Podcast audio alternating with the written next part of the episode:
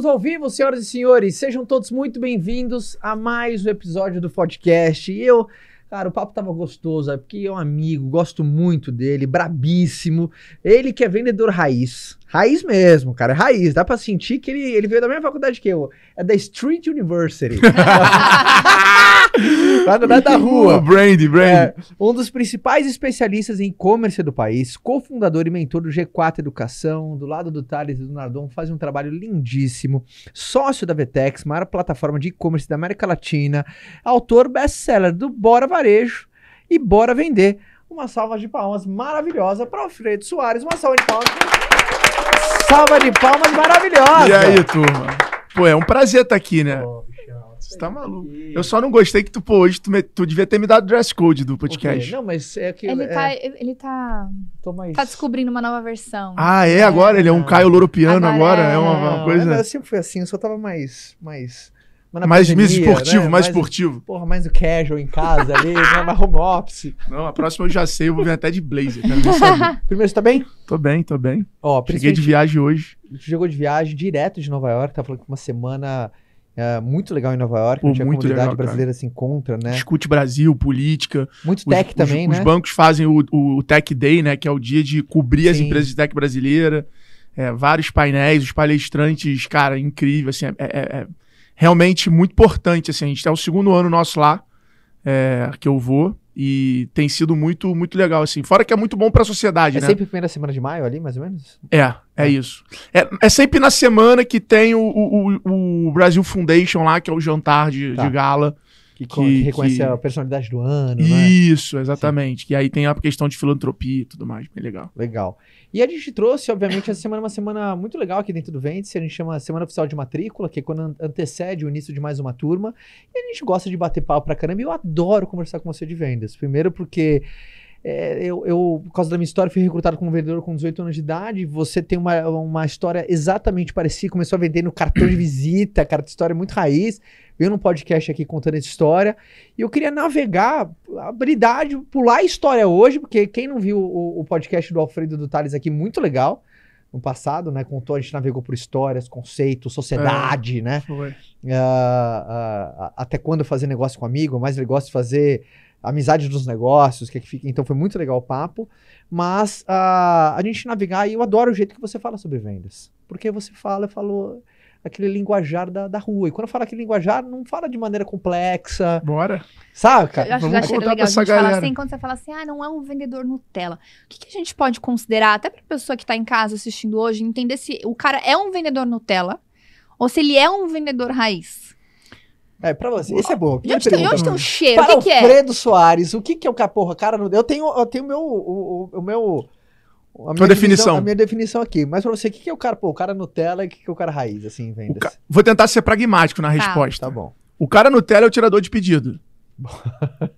é aquele cara que fica ali na loja olhando pra quem passa, a pessoa entra, ele vai esperar a pessoa falar com ele, ele vai esperar a pessoa pedir o produto e ele vai boletar a pessoa, né? Que a gente chama, né? Vai pagar o boleto ali e, e- e é isso. O vendedor raiz é aquele cara que sabe criar a oportunidade. É o cara que sabe construir a coincidência. É aquele cara que ele tá vendo que tá vindo um person... Um, vou dar um exemplo bem de varejo pra galera entender. Mas é aquele vendedor de loja que não fica no balcão encostado. É aquele vendedor que fica na porta Na da porta. loja vendo quem tá passando. Pra ele saber assim, pô, minha vitrine tá uma merda, minha vitrine tá boa. Quantas pessoas se interessam em parar pra olhar minha vitrine?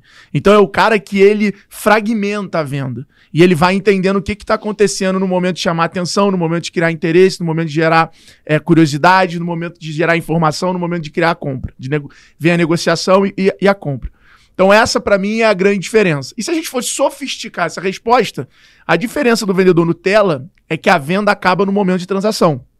Então o tesão dele tá em boletar o cliente Uhum. e em ganhar comissão. O vendedor raiz, ele tá preocupado com a satisfação do cliente. Então a conversão não é quando o cara paga. A conversão é quando o cara tem aquilo que ele comprou. Então vou dar um exemplo que todo mundo vai entender. Qual é a diferença de um corretor Muito Nutella para um corretor raiz? O corretor Nutella, ele vibra, comemora, brinda o contrato assinado. O dinheiro nem caiu na conta dele, ele já tá brindando e comemorando. O vendedor raiz, ele vai brindar junto com o cliente quando ele se mudar para apartamento. quando o apartamento fica pronto. Então é o cara que sabe é, olhar essa jornada e ele vai criando contexto na relação durante todo o tempo. E não fica aquela relação de troca, aquela relação é, comercial, aquela, aquela coisa que, o- que é a fama do né? vendedor. A fama do vendedor é o cara que enrola, é o cara que manipula. Não é. Da, Mas da não. lábia, falastrão. O vendedor raiz, ele é um negociador. Ele não é um vendedor. E uma negociação é sobre alinhamento de interesse e gestão de expectativa. Então essa pra mim é a definição. O vendedor raiz, ele é um negociador. E um negociador, ele não faz o negócio melhor pra ele. Ele faz o negócio bom pros Os dois. O vendedor Nutella, ele quer tirar o pedido, ganhar o dinheiro dele. Hoje, a maioria das empresas médias brasileiras tem vendedores Nutella. Por quê? Porque eles não estão preocupados com a empresa. Eles usam a empresa para fazer o salário deles. Uhum. Então ele tá cagando pro plano estratégico, pra visão, pro branding, pro posicionamento. Ele tá ali falando assim: eu tenho oportunidade de pegar, vender, usar esse produto para pegar X% que é a minha parte. É isso que tá drivado na cabeça dele. Ele, em nenhum momento, tá pensando no tipo, pô, o que, que o meu trabalho ajuda no planejamento estratégico da companhia, na construção da companhia. E é muito claro, tu pega uma reserva que tem um vendedor muito mais engajado, com muito mais contexto, que sabe criar uma relação, etc e tal, aí você vê a marca despontando. Então, O cara se importa, né? o cara, ele realmente vive a marca. Viva a marca. Ele sabe o que, que a marca representa, pra onde a marca tá indo. Ele sabe o impacto do trabalho dele nessa cadeia. Porque no final do dia, qualquer empresa é um ecossistema, pô. Sim. É igual a natureza. O Fred Gelli, que é o fundador da Tátil, Sim. é, porra, cara criou logo do Brasil pra Olimpíada, o cara é genial, tem 20 anos de team, 20 anos de natura. Ele fala, fala, Fredo, uma empresa é igual à natureza, é um ecossistema, e aí você tem o teu colaborador, você tem os teus fornecedores. Cara, tá aí o problema da americana. Né? O problema da americana mostra isso, é um ecossistema. Morreu, te perdeu um, um pilar importante do ecossistema, destrói tudo, bicho. E, e a venda nesse ecossistema se chama oxigênio. Sem Uhum. ele, o negócio nem existe. Também acho. E, e de uma maneira muito programática você colocou que é uma verdade. O, o vendedor raiz, ele, é, o vendedor Nutella espera a compra. O raiz ele busca a venda. É isso. Né? Esperar a compra é uma coisa. ele nem busca a buscar... venda, ele faz o cliente comprar. Exatamente. Ele cria o interesse, ele bota o produto certo, ele conecta o produto. É, é, mas é isso Um aí. espera a compra, o outro busca ela, né? É isso. Então essa Constrói. pro- proatividade, né, cara? Essa proatividade. Que- Ah, pode Não, falar. é, é engraçado que é óbvio que tem muita técnica, mas o, o quanto também tem a parte de comportamento. E também o que mais vai influenciar o comportamento é óbvio que tem o comportamento que vem de casa da pessoa, então tem pessoas que já saem drivadas, já, já é natural da pessoa, mas também a cultura de vendas que é instalada na empresa Faz vai fazer toda a diferença, né? Faz toda a diferença. Acho que no G4 a gente vê muito isso. A gente tem uma cultura lá de fechamento. A gente, por exemplo, vou dar um exemplo prático aqui, que eu falo lá na minha aula. É, nosso cliente é o empresário, é o dono. Uhum. não é o executivo. Quando eu ligo pra esse cara 9 horas da noite pra fazer um follow-up, o cara fala assim: que que é isso? Eu quero o meu time fazendo isso. Ele fica. Aquilo dá tesão pra ele. Fala, cara, os caras são Não para. interessados, bicho. Se fosse um executivo, eu não podia ligar essa hora. Eu não podia nem ligar, eu tinha que mandar uma mensagem perguntando: podemos falar? Porque é o persona. É o comportamento do persona. Esse é, é- é- é o lance muito importante de você entender pra quem você tá vendendo, pra moldar a tua cultura e criar essa conexão. Pro seu time de vendas representar a sua marca, a sua cultura e criar esse rapport com Com o cliente. o cliente dele. Isso vai fazer diferença. Isso acelera a conversão. Agora, é muito o que você falou, Fabi. Acho que assim, é, na minha visão, eu acho que venda é muito mais comportamentos do que técnica. Também acho. Muito mais comportamento. Um vendedor com tesão, feliz, animado, sorrisão no rosto. Eu falo, eu falo isso. A venda começa com um sorriso no, no- no rosto. Sim. E sorriso tem som. né, Sorriso no rosto. E quando a gente tava na pandemia, eu lembro que eu tava faz- fazendo uma palestra pra CA. E aí eu falei pros caras, falei, sorriam com os olhos. Não, não acho que é que você tá com máscara que você tem que fazer cara de bunda. Porque se você sorrir com os... Aí eu botei uma foto de um cara sorrindo com máscara E um, e um cara... sem e o olho fica diferente. Eu falei, sorriam com os olhos. Porque é isso que o cara quer. A gente quer esse sentimento de agradável, de ser legal, de se conectar com alguém de energia boa. É, é- é- é muito intangível, mas é uma verdade, é uma busca do ser humano por isso. ou da maior, maior parte deles. Então acho que venda é muito sobre postura, comportamento, atitude. E aí, óbvio, você tem a questão técnica que potencializa tudo isso. Né? Uhum. Ou você é um vendedor raçudo, ou você é um vendedor cirúrgico, técnico ali. Você sabe o momento de entrar, o momento de sair, o momento de criar dúvida. Porque é isso. Gasta Você tá no meio de uma negociação, né? você fala, cara, então deixa pra lá. Tamo junto. Obrigado. E tu sai, isso é uma técnica. Uhum. Mas se tu faz isso sem um comportamento, é igual no poker. Sim. É igual no poker você tentar blefar sem você saber, pô. O que tá Vai acontecendo? dar né? merda. Vamos se ligar rapidinho. É, vai dar merda. Você pega um outro cara do outro lado bom. É... Outro dia eu não vou contar aqui, mas eu tava negociando com uma marca de colchão. Minha... Essa história é muito boa, bicho. Manda, manda, manda. Essa história é muito boa. Eu não posso falar a marca. Tá. Até porque são meus parceiraços. Tô eu lá, antes de viajar, e aí minha mãe me liga e fala: Filho, tô aqui no shopping, entrei na loja tal e achei o colchão que eu quero. Esse colchão, não sei o que lá, bababá, não sei o que. Sua tia comprou, é maravilhoso, eu preciso de um colchão desse.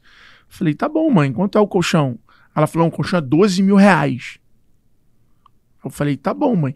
E eu tava meio que com ruído da, da, da, da viagem e tal. Eu falei assim, tá, mãe, calma, calma. Deixa eu dar uma olhada aqui.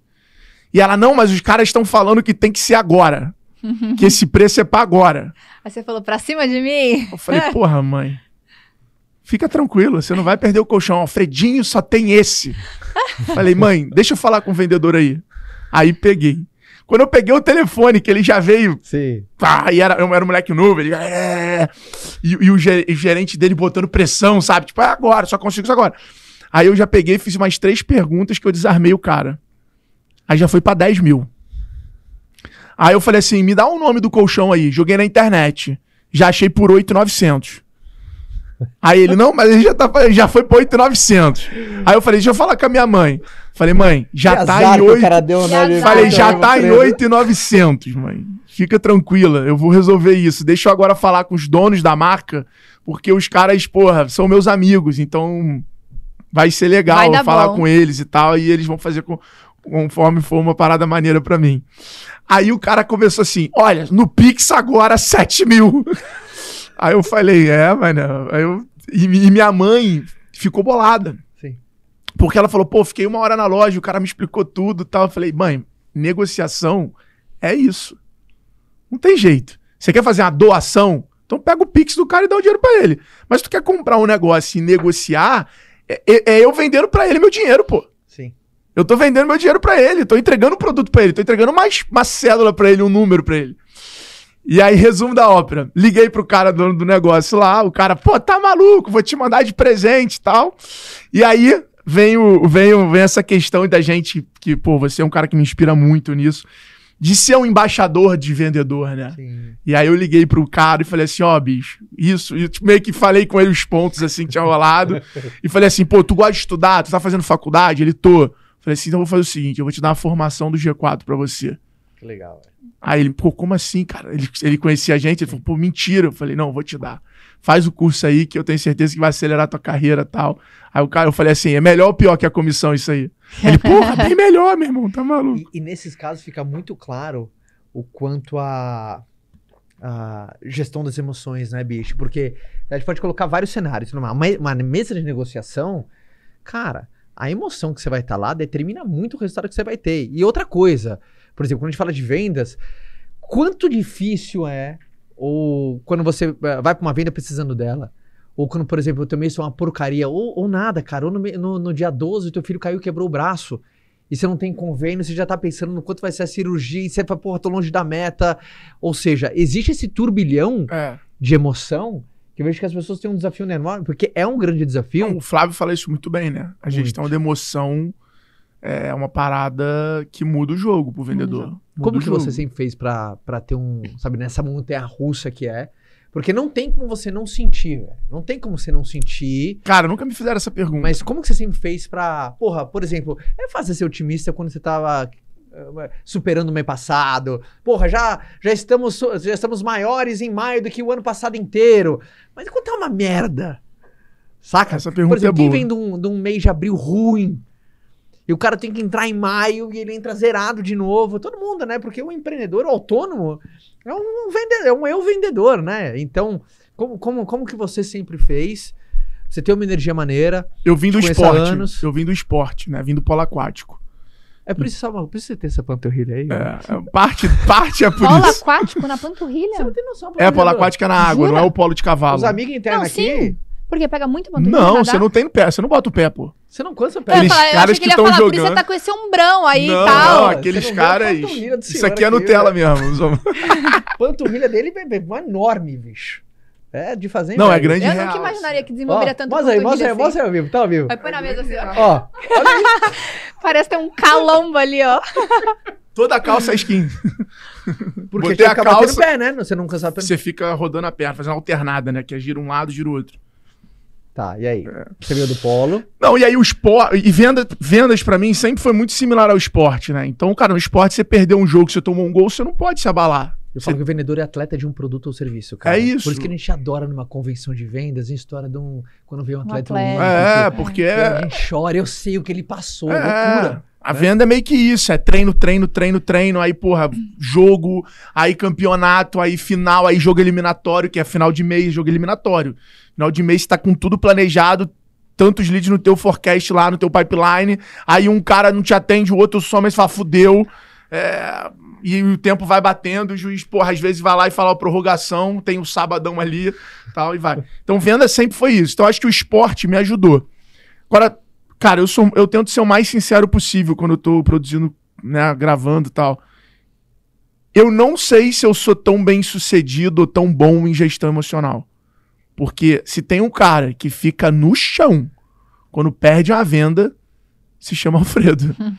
É. Cara, quando um cliente cancela, quando eu perco uma venda. Hoje já melhor. Mas, cara, eu fico no chão. Fico mal, eu não gosto de perder o cliente. E... Mas o que, é o seu no chão? Ah, eu fico remoendo a parada na cabeça. Só que aí foi uma coisa que o esporte me ensinou. Não é porque eu tô remoendo que eu vou parar de fazer. Não é porque minha meu pensamento tá errado que eu não vou ter a atitude certa. Muito boa essa, hein? É a mesma coisa que quando tu acorda e teu pensamento tá puta, mano, o dia tá bom pra dormir. Mas a tua atitude tem que ser, cara, preciso sair pra trabalhar, preciso sair pra gravar, preciso. Então, é, eu tento balanceado, tipo assim, não importa o meu pensamento, a minha atitude tem que ser a correta. Eu Sim. posso estar com o pensamento errado. Acho que todo mundo que tá assistindo a gente já foi na loja americana e ficou com aquele pensamento de pegar um bombom. todo Pegar mundo um já tem já. Mas a atitude tem que ser certa, né? pô. Tu tem que, pô, não vai- pode pegar, porque aí dá esse problema que tá dando aí, pô. Não pode pegar, pô. Teve até um vídeo que eu vi no Instagram esses dias, Cara. um menininho vendo devolver. Moço, como é que eu faço? Eu quero devolver o bombom que eu peguei pra ver se ajuda. Será que ajuda se eu devolver o bombom? Oh. Mano, Não, fizeram, fizeram muita, muita parada. Mas a situação tá bem controlada já, já. Já, já nego vira o jogo aí. Ah, mas gostei do que você falou, porque o pensamento pode até ser ruim. E quando eu falo ruim, porra, normal, você tá puto da vida. Porra, E na real, eu acho que assim, pra nós. passa aqui, mais tempo puto do que feliz, verdade, tu tá ligado que tem que ficar puto, né? Se foi um mês que, por exemplo, você falou que ia fazer uma parada, se eu colocou a meta vai ser 10 e É. chegou lá bateu 8,5, a pior coisa é falar, ah, não, tudo bem, relaxa. É. Não, tá tudo bem não, bichão. Agora é como que você vai reagir àquilo que aconteceu. É. A colocar, sabe, a... a- Mas tu falou um ponto importante. Sabe o negócio que eu vejo nas empresas? Que elas erram muito. Empresa não tem plano de contingência. É verdade. E aí o que, que acontece? Dá merda. Aí bota todo mundo numa sala e fala: e aí, vamos criar um plano de contingência. Meu amigo, quando tu tá puto, estressado, ansioso, só vai vender a merda. Uhum. São poucas pessoas que vão se sentir confortável no desconforto, no caos, Sim. etc. É até uma vantagem muito legal lá nossa, porque eu e Thales, a gente tem muito essa característica. O Nardon também é bem frio e tal. Então, a, a gente, nesses momentos, costuma se sair bem. Mas, no geral, cara, só vem ideia ruim. Então, pô, eu sei que se o lead tiver ruim, eu tenho que abrir 300 lives. Tem que subir anúncio criativo, tem que fazer.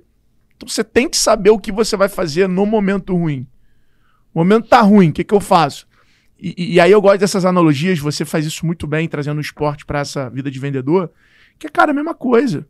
Porra, tu acordei sem saco de malhar, de pedalar. Tá bom, vou pedalar menos. Vou pedalar diferente. Não vou descer, pegar a bike, botar no carro e vou pedalar na academia. Então você tem que ter essas saídas, esses retornos, pra você, quando vê que não tá, porra, 100%, você entra no retorno e fala, cara, tá bom, mas eu vou dar check aqui. Eu, eu uso muito isso. Vira e mexe, tô sem tempo, tal, não tô animadão pra ir malhar, pra isso, pra aquilo. Cara, Quando você vai eu desço, check ali, três exercícios, só pra, pra minha cabeça falar, alguma coisa nós fizemos hoje. Sabe aquela coisa que a, a manutenção do histórico de realização com você mesmo, né? É, pô. Não manchar meu currículo comigo mesmo, né? Eu gosto muito disso. Porque pra mim, disciplina sempre foi isso, cara. Disciplina pra mim é fazer no dia bom que você faria no, no ruim que você faz no bom. Disciplina pra mim, ao pé da letra, é. Você faz no dia ruim que você faz no dia bom? Faço, então tá disciplinado. O cara tá sol, vai. E tá chovendo, vou também. Então, parabéns. Então, pra mim, disciplina parte de tudo isso é fazer nos dias ruins o que eu faço nos bons. Aí eu sou. Aí, é, e é sempre o dia que dá uns bons assim que não tá no script, né? Exato. Você sabe uma frase que eu sempre, eu sempre. É uma pergunta que eu gosto sempre de me fazer assim. Eu ficar nessa situação, pensando dessa forma, ou me sentindo dessa forma, mas vai me ajudar a mudar o quê? Porque é muito comum você entrar numas valas e você permanecer nas valas, né? Então, quando você às vezes não tem os seus, seus pontos de resgate, você não sabe como fazer pra mudar a tua energia, você não tem maturidade pra isso, você não sabe de onde buscar recurso, essa é a pergunta que eu mais gosto de fazer. E, inclusive, eu ensino as crianças em relação a isso. A Bela, que é a mais velha, ela, às vezes ela, ela tem a tendência um pouquinho a ficar mais chateada, ela ficar mais frustrada, menina, né? Aí chora mais. Eu pergunto assim: você ficar assim, choro, chorona, no canto, vai mudar o que o que aconteceu? Vai mudar o que a sua vida? Muda o que da forma como você se sente? Vai ajudar a resolver? Ou vai só piorar? Você só vai fazer se sentir mal? Ah, não vai me ajudar. Aí ela levanta E vai. e vai. É, isso, isso eu aprendi muito cedo. Eu sempre que tinha um dia ruim, sabe? Aquele dia que tu acorda, é ligação e só vê notícia ruim. Tum, tum, tum. Eu paro. Eu corto. Eu falo, cara, vou pra praia, vou surfar, vou pra casa, vou, vou pro shopping, entro no cinema três horas da tarde. Paro de responder o telefone, paro de abrir o telefone e falo assim: não, não, deixa essa porra passar com o mínimo de atenção possível. Não vou botar, não vou dar minha Você, atenção. você, entra ali num. num nessa você, parada. Você, É, consome do disso, foco, né? Tudo É. que você foca expande, né? É. Então, quando estão te obrigando a colocar um foco naquilo que você não quer que expanda, É, e, coisa, e, e aí vem aquelas notícias, só cancelamento, só coisa assim. Eu falo, não, não. Virar essa energia. Eu acredito muito nessa parada, né? sim. De Uhum, energia uhum. e tal. Eu acredito muito. Então, eu levo ao pé da letra. E como que você sempre lidou com. Porque dentro do, do, do ambiente de vendas, ah, existe muito essa competição. Tem uma competição. Tem o ranking do top vendedor, top 1, 2, 3. O pessoal tá ali, lá tem o top 1, 2, 3, tava uma reunião de time e tal, e equipes e tudo mais. E eu, eu sou muito da filosofia, essa frase é do Joel, eu acho um espetáculo. A, maior a, a melhor maneira de colaborar é competindo. A melhor maneira de eu te ajudar é competindo com você. Porque eu vou fazer com que você faça mais que sozinho você não faria. E a melhor maneira de você Eu me ajudar é concordo. competindo comigo. Eu concordo. Você vai fazer com que eu, eu vou produzir mais do que sozinho eu não faria. Porra, melhor coisa. Com toda certeza, se não fosse Cristiano Ronaldo, o Messi não tinha cinco bolas de ouro. E o inverso verdadeiro. Talvez ele teria umas duas, três. Ah, o super-herói com vilão, né? É. Quem seria o super-herói se não tivesse um vilão? É, então agora quando você aprende a puta, a, a- a- quando você aprende a, a colaborar competindo, aquela competição colaborativa, que, bicho, eu quero ganhar, mas eu tô sempre que você vai bem. Quero que você arrase. Eu quero, eu quero muito bem, mas eu tô dizendo que você vai bem também, porque se você for mal, você vai me puxar pra baixo. Cara, eu vou te, eu vou te falar um negócio aqui que eu acho que eu nunca falei também. É, a X-Tech, ela só foi o que ela foi porque tinha uma competição, se criou uma competição entre a X-Tech e a loja integrada. O Adriano. E eu tava no auge ali do, de sair do esporte. que Pra eu quem não conhece a X-Tech, explica pra turma. X-Tech é a plataforma de e-commerce que cria a loja virtual. Sim. É, hoje atrás, é a né? loja integrada, elas estão juntas. Loja integrada, a Vetex comprou a gente e uniu as duas plataformas.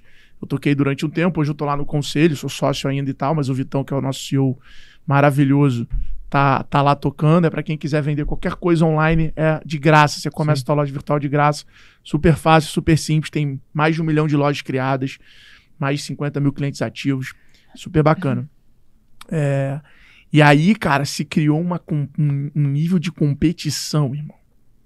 E aquilo foi o que me fazia ter um tesão, tipo, uma vontade ali diferente de ir pra cima. E aí eu lembro que os caras, a Vetex comprou os caras primeiro. E aí eu falei, porra, os caras entraram no meu lugar, meu. Era, eram pra ter me comprado e não os caras. Aí aquilo já virou uma raiva mesmo. E aí eu transformei essa raiva em disposição e energia. Aí falei, cara, o cara vai pra cá, porra, eu vou por aqui, mas a gente vai chegar no mesmo lugar.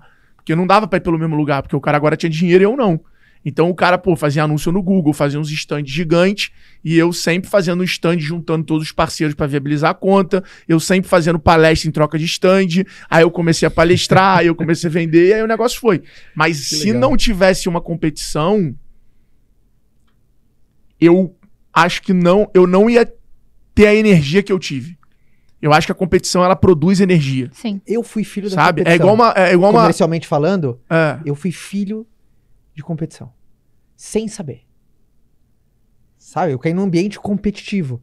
E aí aquela coisa, quando você convive muito tempo com alguma coisa, aquilo vira normal. Então, pra mim, foi o jeito que eu nasci. Eu nasci naquela coisa da- da- do ambiente competitivo, comercialmente falando. E mal eu sabia eu que, adoro era, a competição. que era a melhor Vocês forma de que colaborar. quem não gosta, não tem o- a- o negócio aguçadinho ali pra competição, não serve pra O cara vendas? tem que ir pra gestão. Ele, ele- ele- pode falar, é, a gente pode falar a coisa mais maravilhosa que tem, mas se o cara não gosta desse sentimento, ai, eu não gosto dessa exposição que vem da trás, sabe? Eu acho que ele vai conseguir. ele, ele, mas ele não vai chegar aonde. Ele, ele não vai jogar a Champions League. Tá. Exatamente. Entendeu? Assim como várias pessoas gostam de futebol, mas não quiseram treinar para jogar futebol.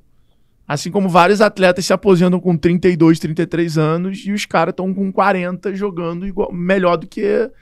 é, eu acho que é, é muito sobre o, o que o cara tá disposto a fazer. E aí eu concordo.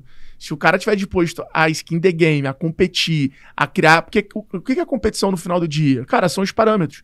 Quantos pilotos da Fórmula 1 sabem que não tem chance de ganhar? E por isso eles não estão lá competindo?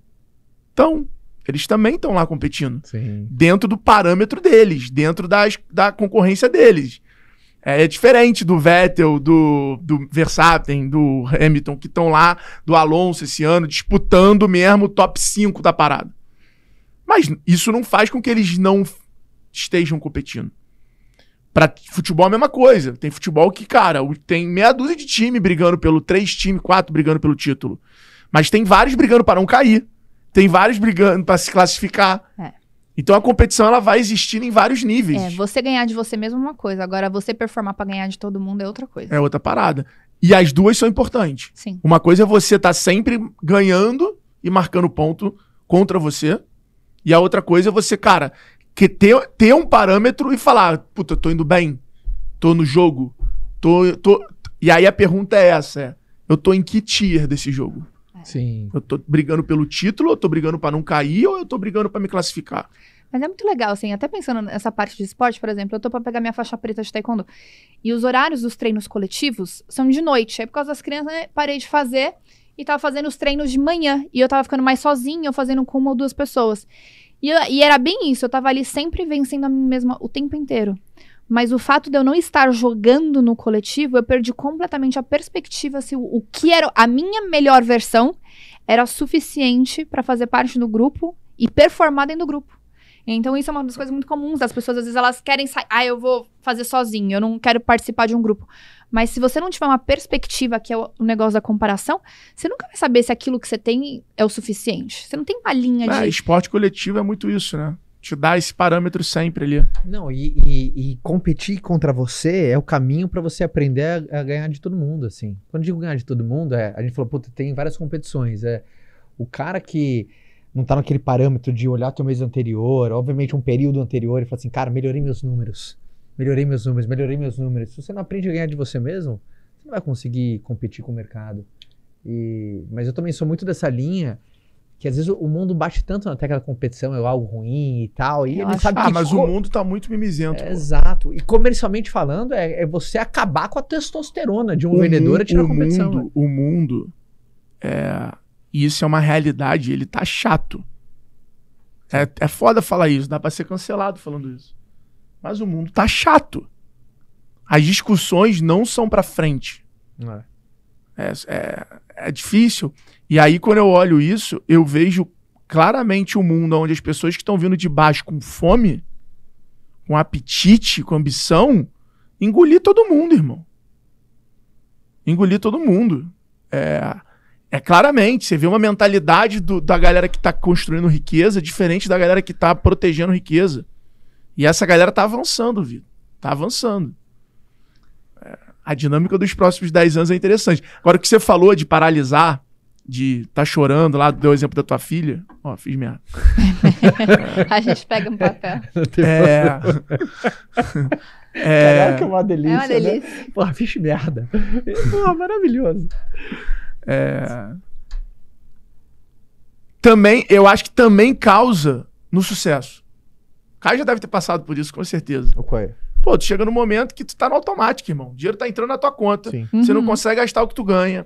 Tudo funciona pra você. Aonde você quer ir, você dá uma ligação, a coisa acontece. Fica mal acostumado. E aí, de repente, você tá acomodado, pô. Você fala pro teu, vou mudar desse, desse cenário que eu construí? Você passou por isso, assim. Eu, a minha análise, olhando tua, tua história Claro. recente de fora, cara, você tava ali com a faca e o queijo na mão. Playbookzinho tudo certinho, tua rede super funcionando e tal.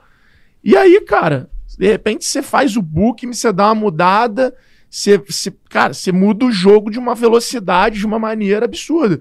E eu lembro que você tava fazendo, um- eu te sigo há muito tempo, Sim. você tava fazendo muito menos live, muito menos eventos, então tu já tava num negócio que Tá velocidade do cruzeiro. qualquer um ali se acomodaria. Falei assim, mano, olha minha vida, vou curtir meus filhos. E arrumar uma coisa pra se apoiar, com certeza.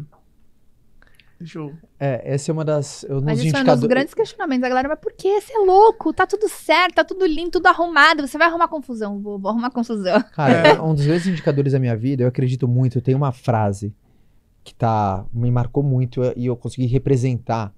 É, na entrada do US Open, tem uma, tem uma placa de ferro escrita no aço: Pressure is a privilege. Ou seja, o cara, pra entrar ali na arena principal, ele fala assim: bicho, é pressão, mas é um baita de um privilégio. A zona de Animal, hein? Essa frase é animal. E é pressure is a privilege. E é isso mesmo. E é isso, toda vez que eu, eu sinto que eu, tô sof- que eu tô fora da zona de pressão, e uma pressão com sentido, com significado, senão é aquele estresse que, é- que, que adoece. Sim. Agora não, bicho. Pressão é diferente de estresse. Pressão é diferente de estresse. Estresse é, é um, é um esforço sem sentido nenhum. Você fala, porra, que merda que eu tô fazendo na minha vida. O Mariano fala uma coisa muito incrível. O quê? Mariano é o CEO da Vetex, Sim. né? Meu, meu grande mentor, assim, ele fala: a gente só cria as coisas extraordinárias na vulnerabilidade. Exatamente. Então, assim, se você não souber se colocar vulnerável, lidar com a vulnerabilidade, você vai construir o bom. Mas se você quiser fazer o extraordinário, por quê? E aí ele tem essa tese e ele faz isso com a gente na gestão.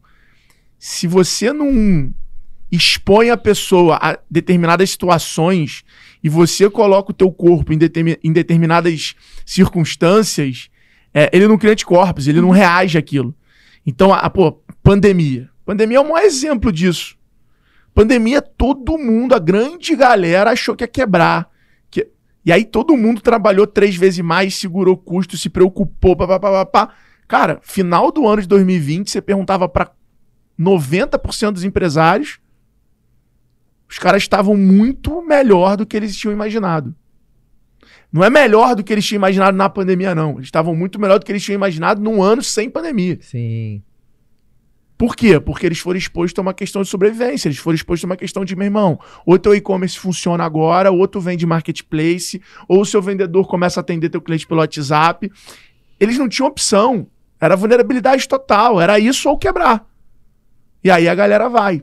Cara, eu vi a C&A sair de vender 300 mil por mês no WhatsApp, por semana, desculpa, 300 mil por semana, para vender quase 30 milhões pelo Era WhatsApp. praticamente zero esse canal deles antes, né? Cara, 300 mil pra CA. É mil- 1.300 vendedores que, eles, que hoje estão super focados em vender pelo WhatsApp. Então, assim, eu vi muita coisa com esse nível de vulnerabilidade, assim. É, e, e- e eu, e eu tenho. E o vendedor bom, o, o- o cara do, do topo do ranking, é, tem um. Eu, eu sempre trago um questionamento. Será que ele é o melhor vendedor ou é o que vende mais? Hum. Uhum. Porque isso é mentiroso. É. Nem sempre o cara que vende mais é o melhor vendedor. Quando você vai pegar aquele cohort da venda do cara no mês e acompanhar aquele cliente durante seis meses, o cara tem mais cancelamento que os outros. O cara vendeu com uma margem final menor do que os outros. O cara prometeu bônus e brinde mais do que os outros. Então, você tem que montar seu KPI, sua meta, suas coisas, para você ter o cara do top 1 ser o melhor vendedor. O cara que vende melhor. O cara vende no ciclo de venda melhor, o cara tem ele mais vende conversão. mais, mas ele também é o melhor O vendedor. cara vende no ciclo de venda menor, o cara tem mais conversão. Olha como os KPIs são diferentes do ah, o cara tira mais pedido, o cara fatura mais. Isso é muito importante para você construir uma empresa saudável. Em E todos os seus negócios, desde o da, da X-Tech, você sempre foi o cara de vendas? Sempre? Ou no é, começo sempre, não? sempre fi- cara, eu sempre fui o cara de marketing e vendas ali, né? É? Sempre eu rodei nos dois ali, mas é, eu sempre fui vendedor, eu sempre fui obcecado por essa conexão, por essa negociação, por essa criação de, eu sempre usei a minha criatividade. Eu queria ser, eu não sei se eu já contei pra vocês, né? Ok. Eu sou publicitário. Não sabia. É, eu tentei ser diretor criativo. E aí eu fiz um curso de Core e Photoshop. Tentei entrar em seis estágios, fui recusado em oito. Teve dois que nem falaram, nem vem, nem aplica. Obrigado. É, era vergonhoso, foi vergonhoso. Eu ia, ficava tomando aquele chá de cadeira. E era assim: teve uns caras que não me contrataram, que era indicação do meu pai, pô. É pior ainda. meu pai pediu pro cara me dar uma oportunidade. O cara viu e falou assim: Cara, você topa em planejamento? Em criação, eu tô sem nenhuma vaga aqui em aberto. É, foi foda, assim. Então, eu sempre. Quando eu fiz design, o que, que o design ele te ensina, né? A unir pontos. Então, eu, eu desde cedo, sem saber, não foi proposital. O Fred Gelli que um dia desvendou isso pra mim. Ele falou: Cara, sabe por que, que você tem essas ideias? Que você conecta os pontos. Então, essa tua capacidade de combinar as coisas é um, um, um skill seu que faz super a diferença. E é verdade. É, tanto que hoje a maioria dos conselhos que eu tô é muito mais por esse lance de, cara, que, que você tá vendo que eu não tô vendo? O que, que você faria diferente que eu não tô fazendo diferente? Então é muito provocativo, não é consultivo. É, e, e aí eu fiz essa, fiz essa faculdade e acabei encontrando na venda essa capacidade de conectar as coisas. Então, de entender, cara, o que, o que, é bom pro Caio? Pô, o que, que é bom pra mim? Como é que eu crio valor nisso aqui? Como é que eu conecto? Hoje, cara, é muito louco, assim. Todas as minhas relações comerciais, elas são de 5, 6, 7 anos, pô. Todas. Eu não tenho um cara que me patrocina no Instagram. Porque a minha cabeça foi sempre guiada na retenção. Sim. Então foi sempre assim, preciso ser over delivery. Para ser over delivery é só eu prometer menos do que eu sei que eu vou entregar, eu cobrar mais barato do que eu que sei que eu vou gerar retorno. Então, pô, se chega uma marca de software para fazer uma ação comigo, porra, eu sei que eu vou entregar muito retorno para ela. Só que eu sei que eu não vou entregar um retorno só para ela. Eu sei que eu posso baixar o CAC dela, eu sei que eu posso aumentar o LTV, eu sei que cada um real que o cara fatura, aquilo tem um valuation vezes 10, vezes 12. Então eu não vou negociar com esse cara em cima do que eu vendo, porque eu sei o valor que eu gero. E tem uma galera que nem pensa nessa parada. Se eu vou vender carro, eu não sou vendedor de carro, irmão. Se eu tiver com a, com a Audi lá, com Mitsubishi no meu Instagram, o cara não vai falar, puta, o Alfredo tem uma Mitsubishi, eu vou comprar uma. Não é assim que funciona. Então eu- vou cobrar muito mais barato. Então Sim. essa preocupação de sempre cobrar e de sempre estar alinhado com o que eu proporciono faz com que as relações elas acabem ficando muito no tempo. E essa criatividade para construir isso veio do design. Veio desse meu lado publicitário. Alfredo, aproveitando essa pergunta que você, esse comentário que você falou da C&A vendendo pelo WhatsApp, até foi uma pergunta do Rafael que ficou ali um pouquinho mais pra cima, e ele perguntou sobre a par- o quanto as empresas elas deixam de vender ou perde qualidade na venda, às vezes por o excesso do, do bot, de chatbot nas vendas. Como que você tá vendo o Como WhatsApp vê como isso? ferramenta hoje de venda, assim? Cara, o bot, vamos lá. Uma coisa é o bot, outra coisa é a inteligência artificial. Sim.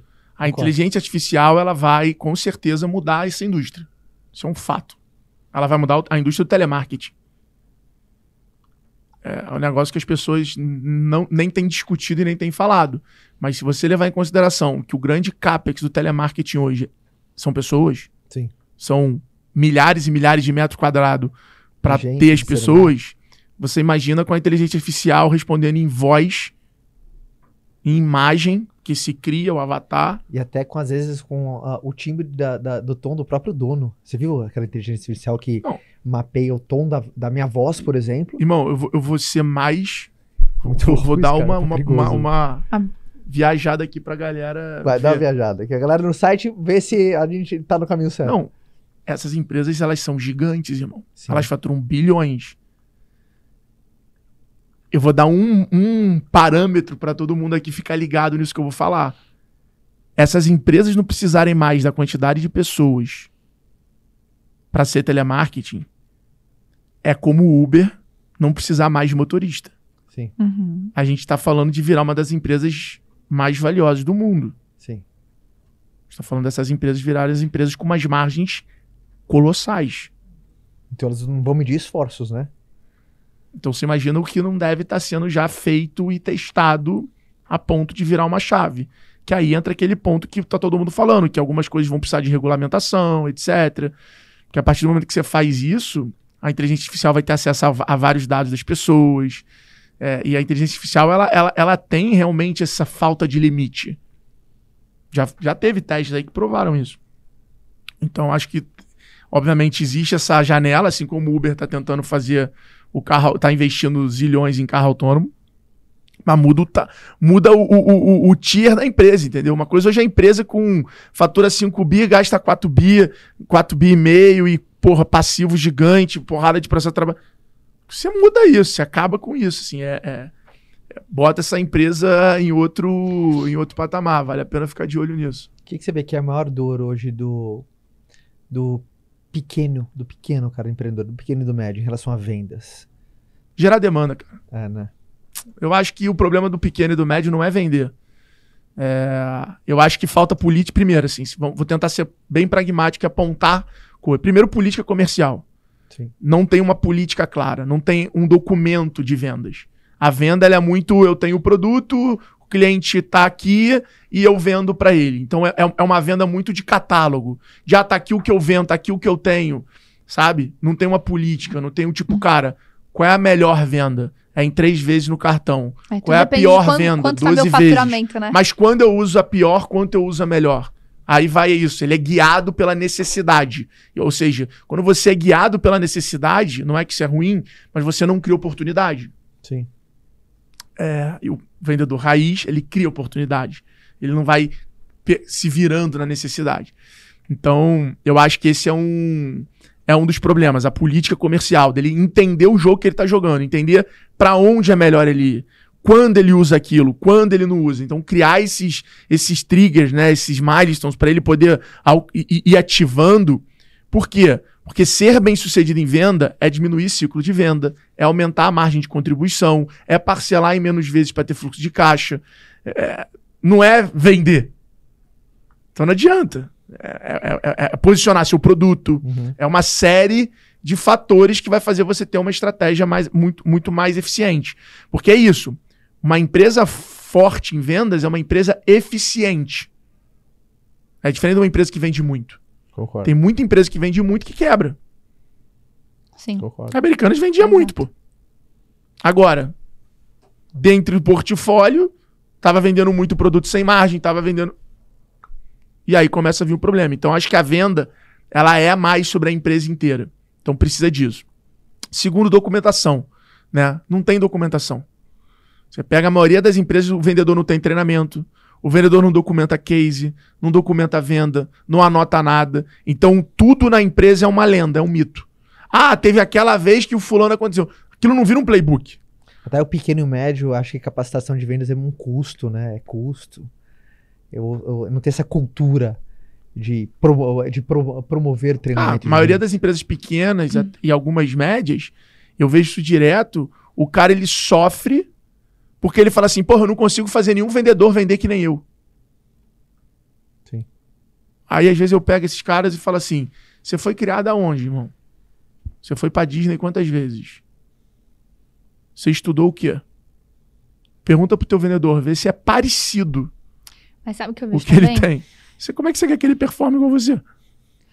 Eu falo assim, eu não sei falar percentual, mas eu tenho certeza que a grande maioria das pessoas que elas são pequeno e médio são aquelas pessoas que elas sabem, talvez, fazer. É aquela pessoa que sabe fazer alguma coisa, ela sabe do produto, mas ela não tem a habilidade da venda. E ela terceiriza achando que, ah, eu vou contratar um vendedor e o vendedor vai entrar aqui e ele vai resolver os problemas da venda. Então eu vou lá criar meu produto, eu vou pensar no produto, eu tenho a solução eu tive insight da solução, então isso aqui eu tenho certeza vai mudar o mundo. E eu vou contratar um vendedor, vou colocar o vendedor ali e ele vai vender pra mim. Só que se você não, não, não é isso, né? Se você não tem a cultura pra ensinar o cara, se você não sabe dar um norte, não sabe falar o que você precisa, como você enxerga, como a coisa tem que ser feita, eu acho que o pequeno e médio acaba terceirizando muito isso, achando que um funcionário vai sentar ali e ele vai saber exatamente como fazer todo o Eu processo. concordo, E eu acho vai. que isso acontece muito. Acontece com marketing, pô. A maioria das empresas que vão lá no G4 fala assim: nossa, a marca de vocês é muito maneira, a produção de conteúdo de vocês é muito maneira. Ah, vocês são iguais aqui. Aí tu fala assim, porra, legal. Olha, pô, qual é, qual é o tamanho do teu time de marketing? 90 pessoas. Aí, eu, oi, como assim? Falei, ué, você quer ser uma empresa que saiu do zero para 200 milhões de faturamento? Eu sou uma empresa de marketing, pô. Preciso gerar demanda, preciso posicionar meu negócio, preciso criar engajamento, preciso criar comunidade, preciso criar brand, preciso criar campanha de marca, preciso, pô, preciso furar bolha, preciso criar bolha. É, Como é que eu vou fazer isso botando? Aí tu vai nessas empresas pequenas e médias, aí fala assim, pô, tem alguém que trabalha no marketing? Não, marketing sou eu mesmo que faço. Hum. Aí, aí as que tem, fala assim, tem alguém no marketing? Tem, tem sim. Ganha quanto? Ah, ganha 4 mil reais. Cuida do Instagram, eu chamo de marketing Nutella, né? O cara, é, marketing pra mim, definição mais clássica é o seguinte: preço, praça, produto e promoção. Se tu tem alguém que você chama de marketing na tua empresa e o cara não pode mexer no teu produto, não pode mexer na tua distribuição, não pode mexer no teu preço, que é branding. Uhum. Tá errado, bicho. É um cara de comunicação, um cara de promoção que você tem, não é marketing. E eu falo isso pra todo mundo. O marketing, a tua área de marketing da tua empresa, ela precisa ser geradora de demanda. Ela não pode ser é, de ficar recebendo demanda. Marketing, na maioria das empresas pequenas e médias, falando de pequena e média aqui, faz um post pra mim, vai ter um evento, faz um stand. Cara, patrocinei essa revista aqui, faz um anúncio. Vamos no seu... O marketing fica recebendo job. Uhum. Ele não cria oportunidade, ele não cria parceria, ele não cria canal. Marketing pro Alfredo, pra mim, é sobre você construir ferramentas que se transformem em canais e que gerem demanda pro seu negócio. Perfeito. E não ficar tomando briefing, briefing, briefing, briefing. Isso muda o jogo pro né? pequeno. É. Quer mudar. é, Cara, outro dia eu fui falar num, num evento de. Esses caras que fazem manutenção de telefone. Tá, não sei. sabe? mas- De iPhone e tal, trocam Ah, sei, tela, sei, trocam sei, tal. sei, sei. E aí a maioria das perguntas que os caras fizeram era sobre, pô, mas os caras é, vão lá, aprendem tudo, saem e montam um concorrente do, do lado. Eu Falei, é, porque por que, que você não vira sócio do cara? Sabe, as coisas assim, tipo, ah, pô, mas esse cara ele acaba atendendo muito mal o cliente e tal. Quanto você paga pra esse cara? Por que, que você não contrata alguém maior? Ah, por que, que o cara não tem tempo ali de ficar anotando no CRM as coisas? Por que, que você não bota alguém pra anotar de CRM? Eu fiz essa. Eu não vou falar o nome, tá? Mas eu fiz isso com um varejista no passado. Eles têm 300 lojas. E aí, na reunião de final de ano, é, a gente tava falando sobre esse lance de, cara, como é que a gente aumenta a conversão da loja física. E aí eu falei assim, galera, por que, que ao invés de a gente olhar pra conversão da loja física, a gente não olha a loja física como um canal? Quando a gente anuncia no Facebook, a gente está anunciando para vender ou a gente está anunciando para pegar lead para depois vender? Que essa dinâmica já muda. Uhum. Muito. Uma coisa é tu ter um anúncio, uma jornada onde tu anuncia pro cara pagar, pro cara comprar. A outra é quando você anuncia para apresentar o teu produto, que você transforma o cara em lead para depois você vender. Então, primeiro é já testar dessa forma. Não é porque a gente é um varejo que eu não posso, ao invés de jogar o anúncio para página do meu e-commerce, jogar um anúncio para página do WhatsApp. Uhum. Pra falar com o cara e, e ver qual converte mais. E aí eu falei pra ele, falei, quanto a gente gasta no Google pra, porra, pra conseguir lead? Ah, se a gente fosse gastar no Google pra conseguir, é, daria, tipo, 500 mil reais. Aí eu falei assim, e por que, que a gente não transforma a loja num canal de mídia? Que a gente coloque pessoas ali, uma, duas pessoas na loja, que vai custar o quê? 10 mil reais? 15 mil reais? Pra todo mundo que entrar na loja a gente transformar em lead. Repara, o cara que a gente tá transformando em lead no Facebook, esse cara às vezes nunca entrou na nossa loja. Uhum. A gente nem sabe se ele realmente mora perto. O anúncio tá aparecendo pra ele naquela região. O cara que entrou na nossa loja, porra, ele entrou na nossa loja. Ele Já sabe foi, que a ele já gente está ali. existe, ele tá ali. E tudo bem ele não comprar. Agora, o problema é eu ter que pagar uma mídia pra falar com esse cara de novo. Uhum. Se de alguma forma eu consigo falar com esse cara de novo, eu consigo dar um incentivo para esse cara de novo, cara, eu tô, além de ter a minha loja física como loja, eu vou criar outro KPI para analisar a minha loja física. Cara, quantos leads a minha, minha loja física gerou? Aqueles leads, quanto a gente conseguiu gerar de venda nos próximos seis meses? Uhum. Então, é essa forma de construir a maneira de, de, você mensurar o que você faz também começa a te dar leituras e percepções bem diferentes daquelas iniciativas. E, cara, era comprovado. Para a gente pegar o número de lead na loja, ficava 30% do que a gente gastaria para pegar através da rede social. E nos criativos da nossa campanha lá que eu, que eu fiz, do curso Sim. de cultura grátis, cara, foi isso. Foi tipo assim, por que, que eu tenho um produto online que eu não posso ir no presencial convidar as pessoas? Uhum. Uhum. XP começou vendendo curso em shopping center, pô. Sim. Ah, mas o que eu acho que não, não vendia. Tá bom, mas todo mundo via. Todo mundo via. Todo mundo era impactado. E aí depois o cara ficava tomando anúncio. A gente tá com o Vende-se Cubo no Shopping Manubi. É? É. Tá animal. O stand do Vende no Shopping Monobi. É muito legal esse intercâmbio. E enxergar dessa maneira, você liga aos pontos, né? É, porra. A você saber. Ah, quanto vendeu? Cara, não, mas gerou X leads. É X pessoas passaram Vira ali. uma originação, Exato. canal Tá de originação. visto. Vira originação. A venda acontece mais pra lá, mas se não fosse aquele ponto É ali. Que é. Que, que aí eu entendo a galera que tá ouvindo a gente, que a gente pode estar falando de um negócio muito sofisticado. Sim. Que quando você sofistica teu marketing, sua gestão, aí você vai tendo canal de originação, canal de last click, eh, e aí vai ficando Mais sempre robusto. mais robusto É. e mais complexo de você analisar. Mas eu acho que entender. Mas é legal saber que existe, existe sempre um passinho a mais, ó. Sempre É, um Eu passinho a acho que o mais. Alfredo ele trouxe aqui e, e- e a galera usar o poder tem uma ferramenta maravilhosa que às vezes a gente silencia ela, desliga ou joga fora, que é o e se. Que nem quando ele falou assim, cara, às vezes no conselho eu sou o cara que provoca, turma, e às vezes você acha um ponto cego. É. Às vezes ali começa a formatação de uma ideia, de uma nova campanha, de um novo canal, ou de melhorar um próprio processo já existente, porque às vezes a galera fica entorpecida pela própria rotina. Tem gente que vende do mesmo jeito há 20 anos, bicho. É, e, e- e eu sempre tento, quando eu olho as coisas, e é por isso que eu acho que mentalidade é muito importante. Que as pessoas olham muitos filmes de case e falam, nossa, que legal, que história bacana. Mas eles não tentam ver a engenharia reversa daquilo. Sim. E o segredo pra mim tá na engenharia reversa. Então, quando eu vejo lá o case do Finch, ah, faturou 100 milhões. Eu tô cagando pros 100 milhões se ele vai comprar dois carros, três carros na casa. A minha provocação é, cara, quantas pessoas será que tinha no time dele? Quanto tempo foi de preparação? Pra ele vender 100 milhões, qual, quanto quantos leads ele deve ter convertido? Bom, se ele falou que gastou dois e ele, pra vender tanto, ele deve, deve ter tantos leads, quanto saiu o custo de lead dele? Ah, interessante. Então quer dizer que, pô, investir em audiovisual, o lead fica mais. Então é, é diferente. É, é você fuçar de uma forma que vai te gerar um insight, que vai te dar uma, uma provocação, uma informação que você vai poder fazer algo com ela. Sim. E não ficar, nossa, que legal, nove dígitos, uhul. Não, é o contrário, é, cara, deixa eu entender como é que ele chegou nisso com as informações que eu tenho. Aí nesse desenho vai ter uma porrada de informação que vai surgir que você não tem. Aí você já sabe o que que você tem que perguntar. Cara, a maioria das pessoas, você passa isso na mentoria com certeza, fazem perguntas burras. Uhum. Sim. Tem uma puta oportunidade e não sabe o que perguntar. Faz pergunta burra. Não sabe fazer pergunta.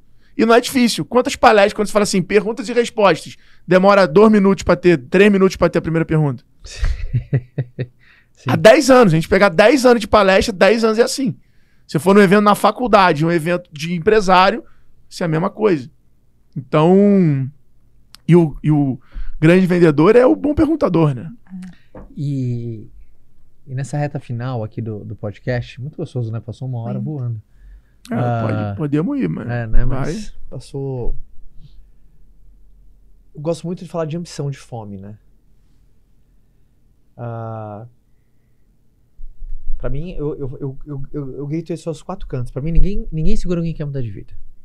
Esse cara só precisa de um instrumento, ele precisa de um veículo. Na hora que ele encontra. Essa tua frase é boa, me amarro. né? Na hora que ele encontra, ele fala, cara, é aqui que eu vou mudar a minha vida. E essa fome, né? Uma equipe comercial com libido é um monte de sonho combinado.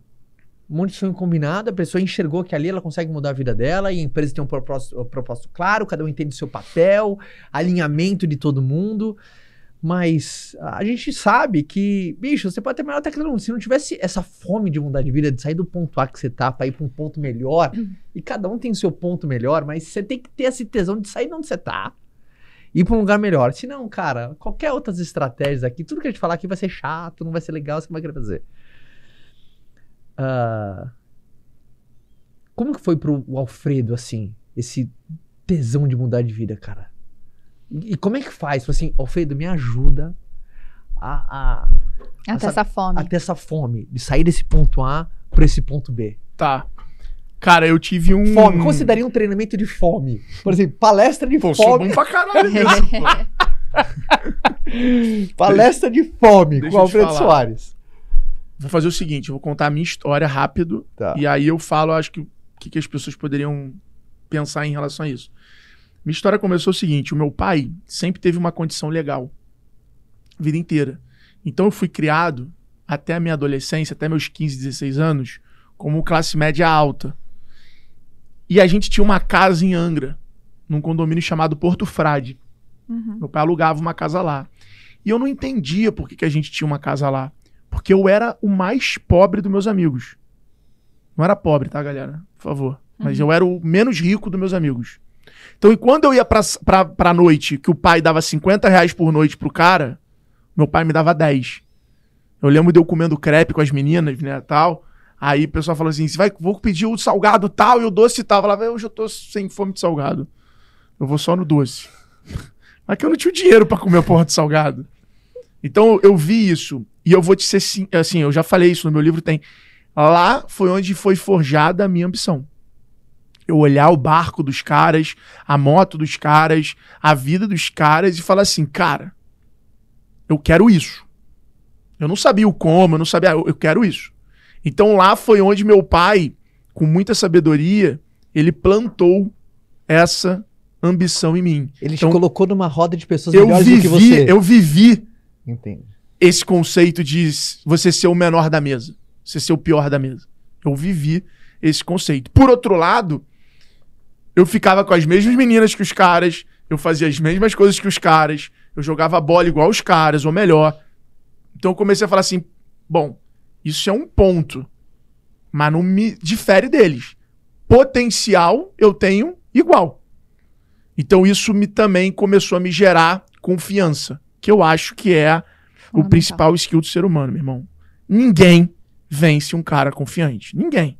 O cara tá confiante, ele pode cair, ele vai levantar, ele pode perder, ele vai tentar de novo, ele vai revanche, ele, ele não para. Então ali foi onde aconteceu tudo isso. Quando eu fiz 18 para 19 anos, o meu pai tomou algumas decisões erradas, ele tinha uma carreira executiva, ele tomou algumas decisões erradas, e ele praticamente quebrou. E eu vi o meu pai sair de um cara que a gente ia de helicóptero pra Angra, que tinha duas motos, três carros, lancha, barco, pra um cara que dirigia táxi. E ali eu tive uma aula de humildade. Eu tive uma, porra, puta aula com meu pai de, cara, meu pai tem que ter muita coragem, né? Eu tinha vergonha. Eu tive vergonha durante muito tempo. Pra mim não foi fácil. Mas o ensinamento estava sendo passado. Nem todo ensinamento é fácil. Sim. Então eu tinha vergonha, porque quando eu ia sair com uma namoradinha, nessa época o pai dava carona, meu pai vira e mexe é de táxi, dirigindo táxi. Então, porra, imagina, o cara que era o playboyzinho agora, tal. Então ali meu pai me deu uma, uma, uma aula, assim, de humildade, de tipo assim, não importa onde eu tô, importa o que eu faço. Foi quando ele me ensinou a frase de, é, filho, cuidado pra você não se iludir com a cadeira que você senta. Muito bom. A cadeira que você senta, o telefone que toca, ele toca pra aquela cadeira. O dia que trocar a pessoa, ele vai continuar tocando. Só não vai ser mais pra você. Então ele sempre botou essa, essa, esse drive em mim. E aí, é, eu vi o outro lado da moeda, que era o lado da minha adolescência, que meus amigos estavam viajando, é, e eu ali me virando, já tendo que dar meus pulos, já tendo que trabalhar. Então ali foi onde começou a corrida atrás disso. E eu tinha um sonho muito claro. Eu queria. Eu, naquela época, o que, que acontecia? Se tinha uma, um mote muito grande de se tornar funcionário público. Por conta da segurança. Sim, sim. A gente é da mesma geração, você passou por isso. Você é Então- de 8? 87. É, eu sou 8 6. É, então. A gente passou pela mesma, mesma geração ali. Era no polo, era a mesma categoria. Sim. Então tinha muito isso. Cara, passa num concurso público, se você passar, é, tipo, certeza de Estabilidade. você vai poder ter uma vida, qualidade de vida, tal, não sei o quê, blá, blá, blá, blá. Então eu tinha ali na minha cabeça uma bagunça mental de, cara, qualidade de vida e dinheiro não são a mesma coisa. Porque meu pai plantava isso em mim. Meu pai chegou a me oferecer um apartamento se eu passasse para ser bombeiro. Falou: te dou uma, uma casa se tu passar para ser bombeiro. Então eu tive uma pressão para me tornar um funcionário público muito grande. E aí, na época, eu, dessa forma mais criativa e diferente de pensar, eu falei, cara, essa estabilidade que eles falam é ter um milhão de reais. Então, como eu posso ter um milhão de reais? E aí eu comecei a busca incansável na internet de como eu posso ter um milhão de reais e já tinha aqueles vídeos do venda para mil clientes, venda para 10 mil clientes, produto. Já tinha esses conteúdos na internet, aí eu comecei a ver isso e falei assim, opa, preciso sair desse universo de publicidade que eu tô de criação de panfleto, anúncio de revista, para criar um produto que eu venda para esse número de pessoas.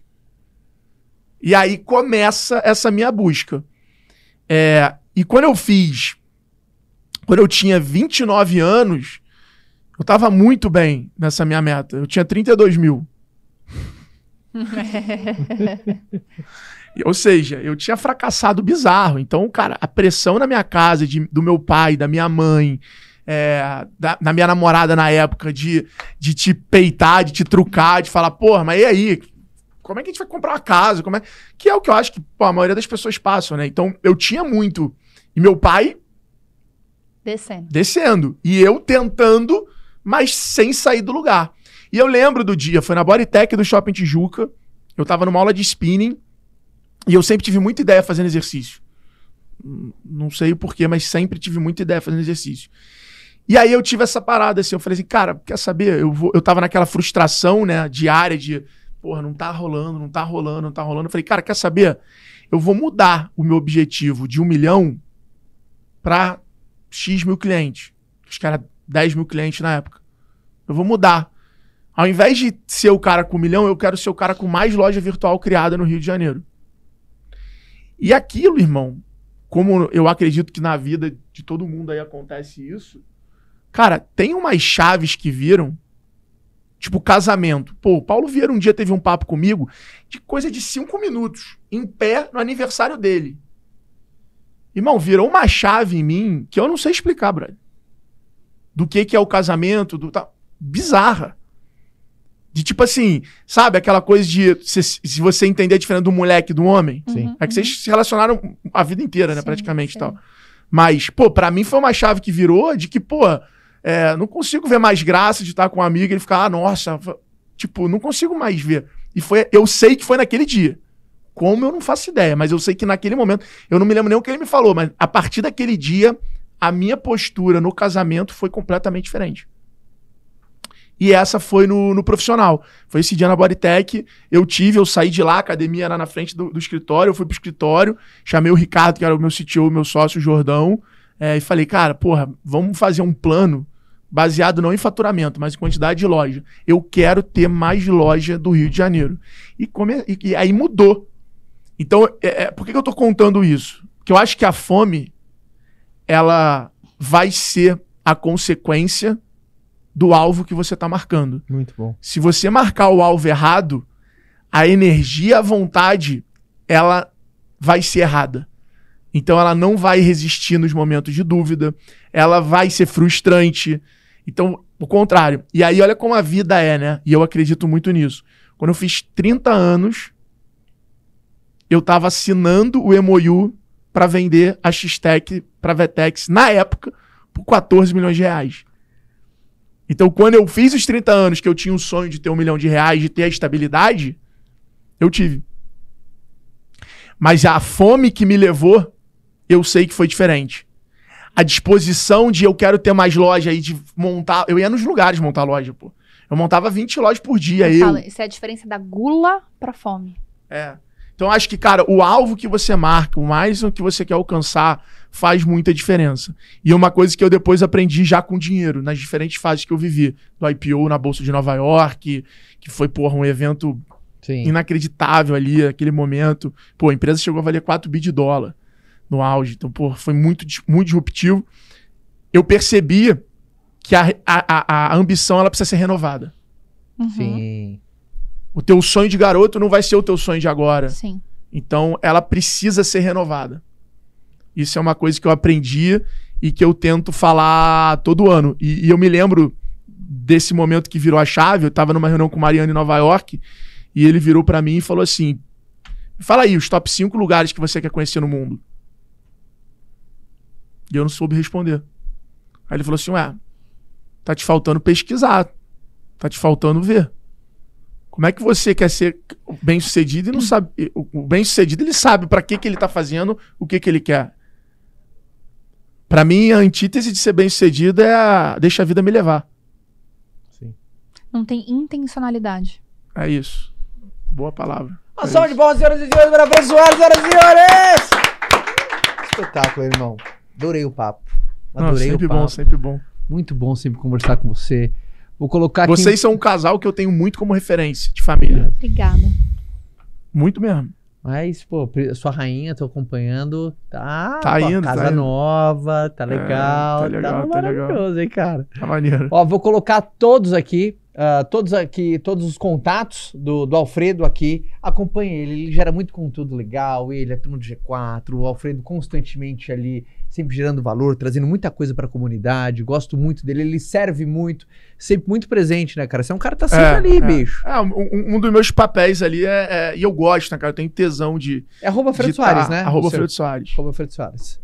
Tá Ó, sempre- quem, quem vier aqui do teu podcast, Ah. eu vou dar um livro de presente do Bora Vender. Puta, bora vender. Uma salva de palmas que todo mundo adora aqui É. no Vende. A galera ama Bora Vender. Só mandar, só mandar lá o Você sabe que tem um direct. adesivinho ali no escritório. Você tá Eu já- tô entendendo, ligado, pô? tô um ligado. adesivinho aqui. Desde É o primeiro, pô. Desde o primeiro. é desde o foda, pô. Você tem Eu vou mandar o quadro pra vocês. Eu vou mandar o quadro. vender. O quadro é maneiro. Bora vender, a gente Mas só adora. mandar um direct lá, ó. Eu vi lá no podcast do Caio Carneiro e tal. E aí eu vou mandar o link pra baixar. Animal. Lembrando que hoje eu tenho um live com o Flávio Augusto da Silva às 8 horas da noite pra fazer o valendo oficial da nossa semana de matrícula aqui pelo Vende. Então às 8 horas, né, dona Larissa?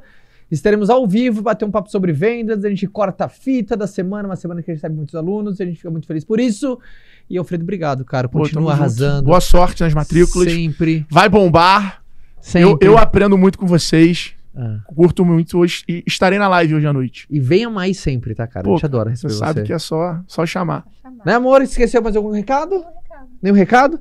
Então, turma, até semana que vem. Fica com Deus. Uma ótima semana pra todo mundo. Semana que vem, nosso podcast no horário normal, porque não foi ao vivo como esse, porque esse foi muito especial. E nos vemos na próxima semana. Beijo, tchau. Tchau.